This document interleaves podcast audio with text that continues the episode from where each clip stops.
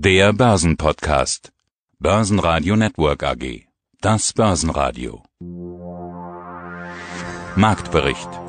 Im Studio Sebastian Leben, Peter Heinrich und Andreas Groß und von der Börse Stuttgart Cornelia Frei. Außerdem hören Sie diesmal zur am Mittwochabend anstehenden FED-Sitzung Jochen Stanzel, Chefmarktanalyst von CMC Markets und den globalen Anlagestrategen Heiko Thieme, zu FedEx und der Deutschen Postaktie Vermögensverwalter Frank Benz von der Benz AG, zur Lage am österreichischen Aktienmarkt Marktanalyst Bernd Maurer von der RCB und Professor Dr. Fabian Scher, er ist Professor für Blockchain-Technologie.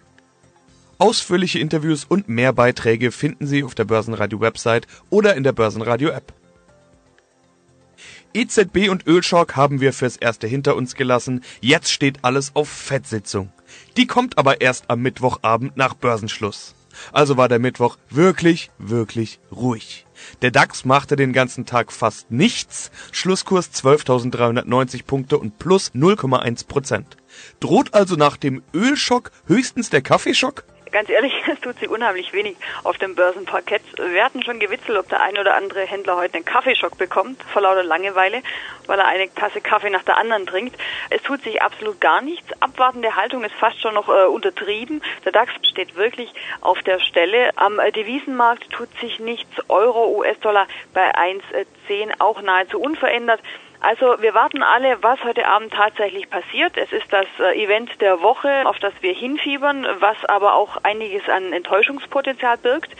Ganz klar, die US-Notenbank Fed steht auch unter Druck, wird beäugt. Es wird mehrheitlich erwartet, dass eine Zinssenkung von 25 Basispunkten, also einem Viertelprozent vorgenommen wird. Noch viel spannender wird allerdings sein, ob es dann entsprechende Andeutungen gibt, dass in diesem Jahr die Zinsen weiter gesenkt werden oder ob das ausbleibt. Ein Geschäftspartner sagte heute zu mir, die Fed kann eigentlich nur verlieren. Die Erwartungen sind hoch. Donald Trump hat vor wenigen Tagen schon wieder gepoltert und sagte, eine Zinssenkung von einem Prozent wäre angemessen, also sprich das Vierfache von dem, was man am heutigen Handelstag erwartet. Er wird am Ende auf jeden Fall poltern. Sollten dann auch Aussagen hinsichtlich weiterer Zinssenkungen ausbleiben, birgt das auch das Potenzial, dass die Anleger enttäuscht sind, die Kurse sich bewegen und auf Talfahrt begeben. Also es ist durchaus spannend, was wir heute Abend um 20 Uhr dann hören und äh, sehen werden auf den äh, Tickern der Nachrichtenagenturen. Und im Vorfeld hält man sich wirklich am Gesamtmarkt zurück. Bei Einzelwerten ist Bewegung zu sehen, aber am Gesamtmarkt, ja, wirklich Stillstand, abwarten, schauen, was die FED macht. Hallo, mein Name ist Jochen Stanzl. Ich bin bei dem CFD Broker CMC Markets in Frankfurt zuständig für die Marktanalyse für unsere Kunden. Es hätte ja medial die Woche der Fed sein können. Alles bangt auf die nächste Zinsentscheidung, aber jetzt bangt alles um den Ölpreis bzw. den Frieden im Ölgolf. Wie wichtig ist trotzdem die Fed? Ist sie noch präsent oder schaut ihrer alles auf den Ölpreis? Ist definitiv äh, präsent. Es hängt ja auch zusammen, wenn der Ölpreis nach oben geht, geht auch die Inflationserwartung nach oben. Und deswegen senkte ja ursprünglich die amerikanische Notenbank die Zinsen, weil die Inflationserwartungen nämlich nach unten gehen. Jetzt sorgt der Ölpreis ein bisschen dafür, dass das von alleine passiert, ohne dass die Notenbank eingreifen muss. Zudem haben wir gestern starke Industrieproduktionsdaten bekommen. Äh, die Industrieproduktion ist äh, dreimal so stark gestiegen wie erwartet. Also das alles hat jetzt die Erwartungshaltung des Marktes, was jetzt diese Sitzung da heute Abend und das Zinsergebnis, die Zinsentscheidung angeht, senken lassen. 56 Prozent rechnen noch damit, dass ein Viertelprozentpunkt gesenkt wird. Also das hängt alles zusammen. Vor allem haben wir am amerikanischen Kurzfristfinanzierungsmarkt plötzlich die Prämien, die deutlich ansteigen. Da gibt es offenbar Liquiditätsprobleme. Komplexe Geschichte. Äh, gestern hat die amerikanische Notenbank da interveniert. Das muss man weiter beobachten. Diese Intervention hat nicht so richtig gefunkt, hat nicht so richtig funktioniert. Am Aktienmarkt hat man das, ich will mal sagen, noch einfach mal so durchgewunken und sagt, okay, wir beobachten weiter. Aber sollte da weiterhin das nicht klappen, diese Interventionen, das muss man auf jeden Fall beobachten, dann könnte da etwas werden, was dann sich auch in den Aktienmärkten äh, niederschlägt.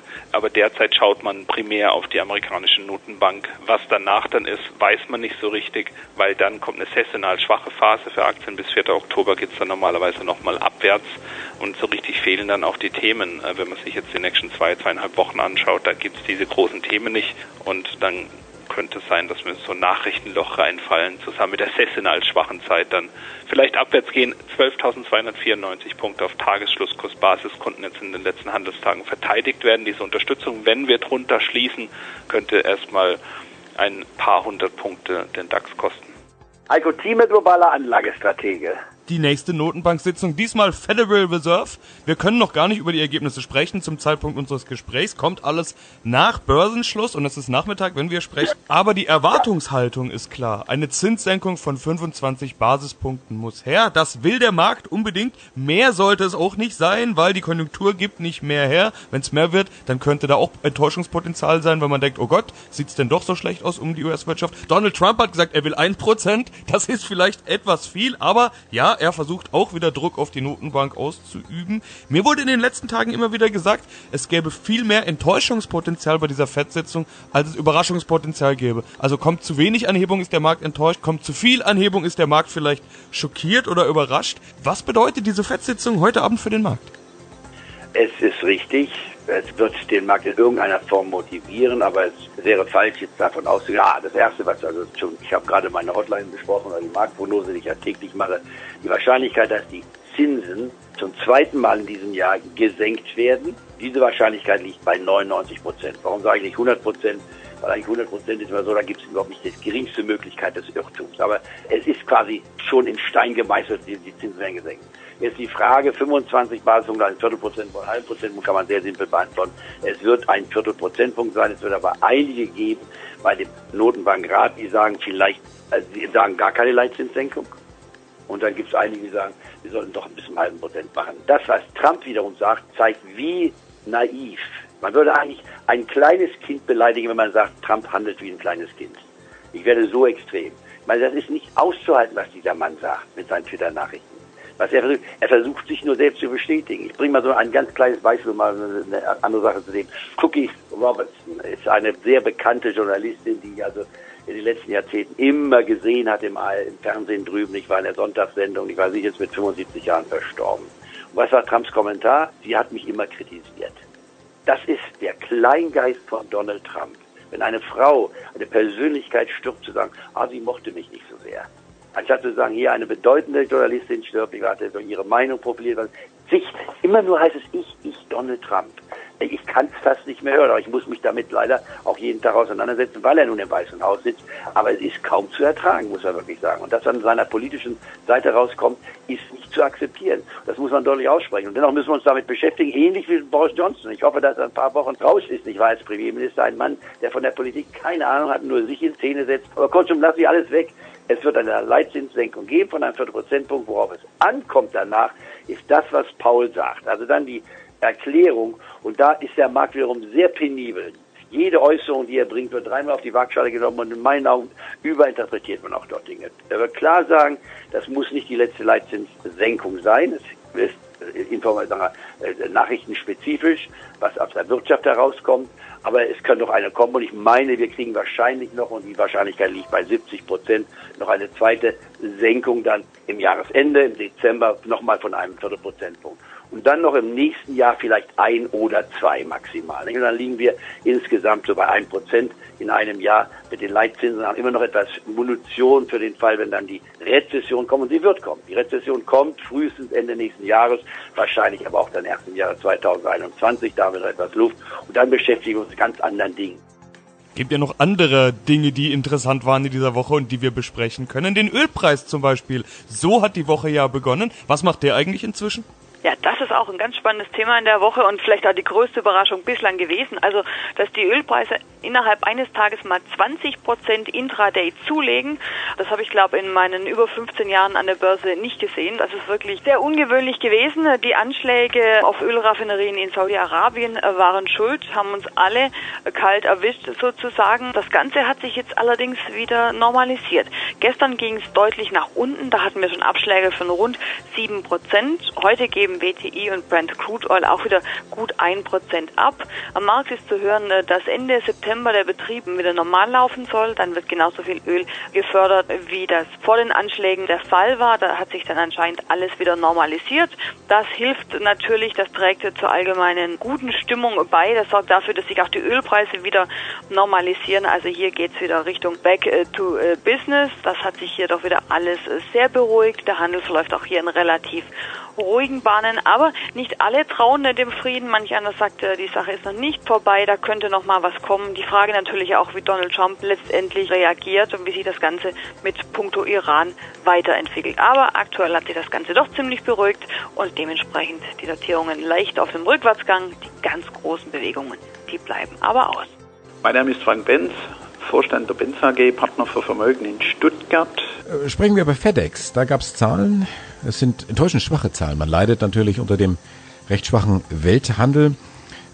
Was bedeutet das jetzt für die Konkurrenz? Zum Beispiel die Deutsche Post, die hat vermutlich mit ähnlichen Problemen zu kämpfen.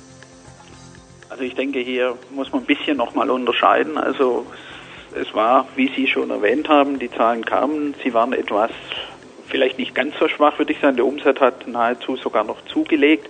Was vielleicht viel spannender ist, FedEx hat bereits vor einigen Wochen bekannt gegeben, dass sie im Rahmen des Handelskonflikts die Prognose zum Teil senken werden. Aber viel spannender war, sie hatten schon im August einmal mitgeteilt, dass sich zum Beispiel die Lieferverträge mit Amazon auslaufen lassen wollen. Und ich denke, das sind Effekte, die natürlich in den letzten Wochen mit zu Buche schlagen. Das heißt, eigentlich muss man sich, wenn man die Deutsche Post sich anschaut, muss man parallel dazu untersuchen, in welcher Dimension und in welcher Tiefe werden von Großgesellschaften, in dem Fall wie Amazon, waren denn transportiert und wenn ja, wenn hier ein Bruch stattfindet oder eine Veränderung, wie stark sich das auf das Ergebnis auswirkt. Also in der Zwischenzeit, die Deutsche Post reagiert momentan mit minus zwei Prozent. Also ich denke, es ist momentan vertretbar. Ähm, es gibt sicher in Deutschland oder in Europa für die Deutsche Post größere oder andere technische Probleme, die zu bewerkstelligen sind im Vergleich zu der FedEx, die international oder in Amerika selber sicher ein höheres Transportaufkommen hat, speziell was den Onlinehandel angeht. Also ich denke, ein direkter Vergleich ist relativ schwierig. Über Einzelwerte haben wir jetzt noch gar nicht gesprochen. Okay, wenn sich generell nicht so viel am Markt tut, dann tut sich da oft auch nicht allzu viel. Aber bei denen tut sich da noch eher was, auch wenn der DAX stillsteht. Ist es denn noch heute so? Was können wir hervorheben? Ja, Sebastian, da tut sich wirklich ein bisschen was. Das ist schön zu sehen. Wenn der Gesamtmarkt schon nichts tut, bei Einzelwerten ist Bewegung zu sehen. Covestro kann heute schön zulegen, ist größter Gewinner in der ersten Börsenliga. Eine Plus von 2,5 Prozent. Das haben wir der US-Investmentbank Goldman Sachs zu äh, verdanken. Sie hat die Aktie von neutral auf Buy hochgestuft und das Kursziel von 48 auf 53 Euro angehoben. Aktuell notiert die Aktie bei 45 Euro, also da wäre noch ordentlich Luft nach oben oben, sorgt offensichtlich beim einen oder anderen für Kaufimpulse. Wirecard kann nach zuletzt ruhigen Tagen wieder zulegen bei 156,40 Euro, ein Plus von 2,4 Prozent. Da gab es in den letzten Tagen auch einige gute Nachrichten, neue Kooperationen, aber nachdem die Aktie zuletzt wieder deutlich angestiegen war, ein paar Euro zurückkam, haben jetzt ein paar ruhige Tage hier, waren hier ein paar ruhige Tage zu beobachten. Heute geht es ohne große Nachrichten weiter nach oben und der größte Verlierer, die Aktie der Deutschen Post. Da gab es schlechte Nachrichten vom Konkurrenten FedEx. Das US-Unternehmen hat gestern Abend nach Börsenschlusszahlen vorgelegt und die haben den Markt nicht überzeugen können und mit den Kursverlusten der FedEx-Aktie geht es auch für die Deutsche Post nach unten. Insbesondere der Ausblick und die Aussagen des Vorstands konnten die Börsianer nicht überzeugen und diese Enttäuschung liest man heute eben hier zu Lande bei den Zahlen der Deutschen Post und natürlich auch bei den Zahlen von FedEx selbst. Normalerweise sehen wir bei Unsicherheit ja immer Goldpreise steigen, beziehungsweise viele Anleger, die ins Gold fliehen, das nennt man ja dann gerne den sicheren Hafen. Wie steht's denn gerade um Gold, beziehungsweise Silber nehmen wir gleich noch mit dazu? Ja, bei Gold tut sich aktuell nicht allzu viel. Wir haben wieder die runde und psychologisch wichtige Marke von 1500 US-Dollar zurückerobert, sind ganz knapp darüber, aber das Plus am heutigen Handelstag wirklich marginal. Silber etwas unter Druck, 17 Dollar und 88 werden aktuell bezahlt und damit steigt das Gold-Silber-Ratio weiter an. Das ist viel beachtet am Markt. Das sagt quasi aus, das Verhältnis des Goldpreises zum Silberpreis und das ist aktuell bei 84. Wir hatten vor wenigen Tagen schon Notierungen von 90 Zählern gehabt. Das hat sich wieder ein bisschen relativiert, aber nichtsdestotrotz das Ganze noch sehr hoch. Und das wirft natürlich die Frage auf, ist Gold überbewertet bzw. Silber unterbewertet? Und das ist ein Thema, was am Markt derzeit natürlich äh, diskutiert wird. Unsere Anleger sind sowohl in Gold als auch in Silber investiert, haben zwischenzeitlich natürlich immer mal wieder Gewinne mitgenommen, aber nach wie vor legen Gold- und Silberpositionen in vielen Depots. Grüß Gott, am Apparat ist Bernd Maurer, Aktienresearch der Raiffeisen Zentrobank in Wien. Herzlich willkommen. Der ATX hat die 3000 Punkte zurückerobert. Die Aussicht auf billiges Notenbankgeld gibt Rückenwind und überdeckt dann auch die entsprechenden Baustellen wie Handelsstreit, Brexit oder Ölpreisschock. Herr Maurer, wie ist denn die Lage insgesamt am Aktienmarkt in Österreich? Lage am österreichischen Aktienmarkt ist gut. Wir sehen ganz ein gutes Aktienjahr mit plus 11 Prozent im heurigen Jahr seit, seit Jahresbeginn. Was vielleicht herauszustreichen ist im Vergleich zu anderen Märkten, ist, dass der Wiener ATX, der Leitindex, doch im historischen Vergleich günstiger bewertet ist. Das ist anders als andere europäische Standardwerteindizes. Im Moment notiert der Wiener ATX mit einem KGV von ca. 11, knapp über 11. Das ist doch sichtbar unter dem langjährigen Schnitt von 12,5 teilweise begründet durch die Sektorzusammensetzung mit doch einem Übergewicht an generell günstiger bewerteten Finanzaktien und äh, Energiewerten. Trotzdem ist der der Abschlag zum historischen Schnitt, sage ich, etwas, was heraussticht, weil alle anderen Indizes eigentlich über ihren historischen Durchschnitten liegen. Zweiter Punkt, auch wieder Bewertungsthema, das wir herausstreichen, ist der Abschlag zum Stock 600. Wiener ATX notiert generell mit einem Discount zum Stock 600. Das ist durch die zuvor angesprochene Sektorzusammensetzung unserer Meinung nach auch durchaus richtig. Nur hat dieser Abschlag jetzt überproportional zugenommen. Der ist zwischen 25 und 30 Prozent und das ist merklich mehr als die normale Spanne von einem Abschlag von 10 bis 15 Prozent. Das sind also zwei Bewertungsgründe, die durchaus für den österreichischen Aktienmarkt sprechen. Dann sehen wir uns ein paar ausgewählte österreichische Einzeltitel an. Die BAWAG, eine der größten Banken Österreichs, aber erst seit zwei Jahren an der Börse. Und der Vorstand, der treibt still und leise die Expansion voran. Was ist das Ziel und was hat der Anleger davon?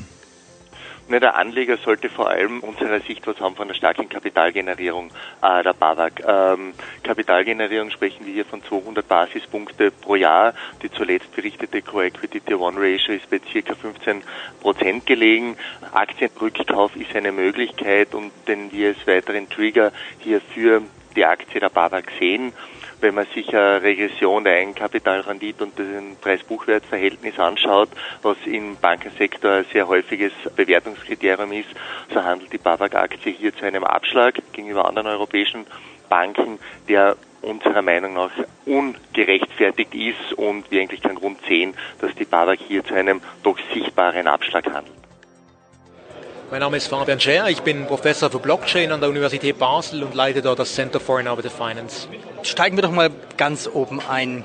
Mit was kann man Blockchain vergleichen? Ich hatte einen Professor im Interview, der sagte, Mensch, Blockchain, das wird so viel verändern, ähnlich wie früher im Mittelalter die Einführung des Papiergeldes war. Früher gab es nur Münzen, da wird Papiergeld eingeführt. Ist das so vergleichbar? Ich weiß nicht, ob das jetzt direkt vergleichbar ist, aber wie ich die Blockchain immer erkläre auf einfache Art und Weise, ist, dass es eigentlich eine einfache Datenbank ist, aber eine Datenbank, die eben nicht durch eine einzelne Person oder Institution geführt wird, sondern durch alle gemeinsam. Alle können teilnehmen, alle können alles verifizieren und man kann so auch Seltenheit schaffen für den digitalen Raum. Das ist das allererste Mal möglich, ohne dass eben jemand eine Monopolstellung hat und das macht es unglaublich interessant. Sie haben vorhin schon angesprochen, Blockchain, es gibt äh, Währungen, die gehandelt werden. Die bekannteste ist ja Digi-Währung Bitcoin. Es gibt ja weiß Gott, wie viel tausend andere es, es auch noch gibt. Ist nicht das Problem, dass Bitcoin im Prinzip nicht eingesetzt wird als, ja, ich kaufe jetzt irgendwas, ich kaufe jetzt eine Fahrkarte, sondern dass es eigentlich nur gehandelt wird? Also es wird immer nur Bitcoin gehandelt, aber es nicht wirklich benutzt als Währung? Gut, es gibt natürlich gewisse Akzeptanzstellen, aber Sie haben schon recht, das ist nicht besonders breit. Ich glaube aber nicht, dass es ein Problem sein muss, weil Bitcoin von mir aus gesehen als Währung extrem ungeeignet ist. Also ein Beispiel vielleicht ganz kurz. Äh, Bitcoin konvergiert ja gegen 21 Millionen Bitcoin-Einheiten. Es wird niemals mehr geben. Und jetzt natürlich eine fluktuierende Nachfrage haben, aber eine, eine fixe Menge irgendwann, dann wird das zu einer relativ hohen Volatilität, zu relativ hohen Wertschwankungen führen. Jetzt als alternatives Asset, das eine mögliche Anlageklasse, kann das durchaus interessant sein. Und ich denke immer, wenn, wenn ich sage immer, wenn Bitcoin lange genug bestehen bleiben würde, äh, könnte es möglicherweise die Rolle von äh, eine ähnliche Rolle wie Gold übernehmen, digitales Gold. Spannend, digitales Gold. Ich hätte es gedacht, Bitcoin ist quasi der Eisbrecher, wird irgendwann verschwinden und dann wird irgendwas Neues kommen. Was mächtigeres, vielleicht eine Facebook-Variante oder eine Amazon-Variante, die dann viel mächtiger ist, die vielleicht auch in irgendeiner Form einer Kontrolle unterliegt? Weshalb sage ich das? Digitales Gold. Das ist, weil es eben zensurresistent ist. Und all diese alternativen Vorschläge, wie jetzt, wie jetzt beispielsweise ein Libra von Facebook, die erinnern eher an ein PayPal 2.0. Also die haben im Endeffekt nichts mit einem dezentralen System zu tun. Börsenradio Network AG Marktbericht